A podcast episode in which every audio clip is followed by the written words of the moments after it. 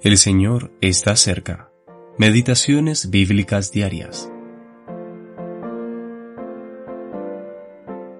Harás también a la tienda una cubierta de pieles de carneros teñidas de rojo y una cubierta de pieles de tejones encima. Éxodo capítulo 26 versículo 14. Las cortinas y cubiertas del tabernáculo. Tercera parte. La tercera cubierta era de pieles de carneros teñidas de rojo. Cuando recordamos que el carnero era el animal utilizado en la consagración de los sacerdotes, la cual estaba marcada por la devoción o dedicación, rápidamente podemos ver cómo esta cubierta apunta a la consagración de Cristo a Dios, y al estar teñida de rojo, nos habla de su consagración hasta la muerte.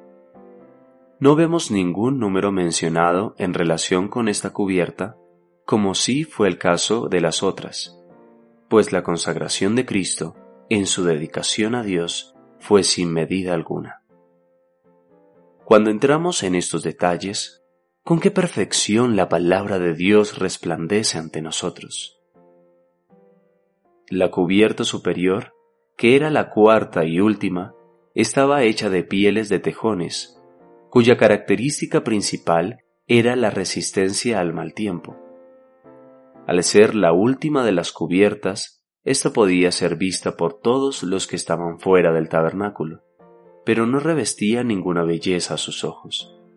Los que estaban dentro podían alzar su vista y ver la cubierta interior a la luz del candelero que resplandecía sobre ella, y en el deslumbrante esplendor reflejado en el oro sus bellezas y glorias llenaban su visión.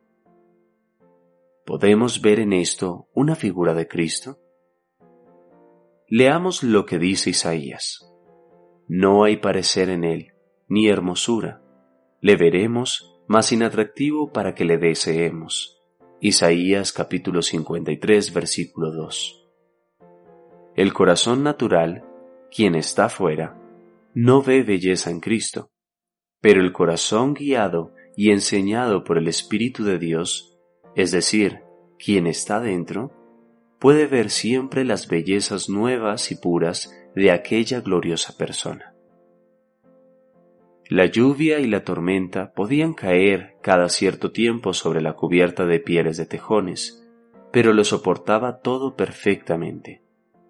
De la misma manera, nuestro bendito Señor resistió siempre los terribles ataques de Satanás.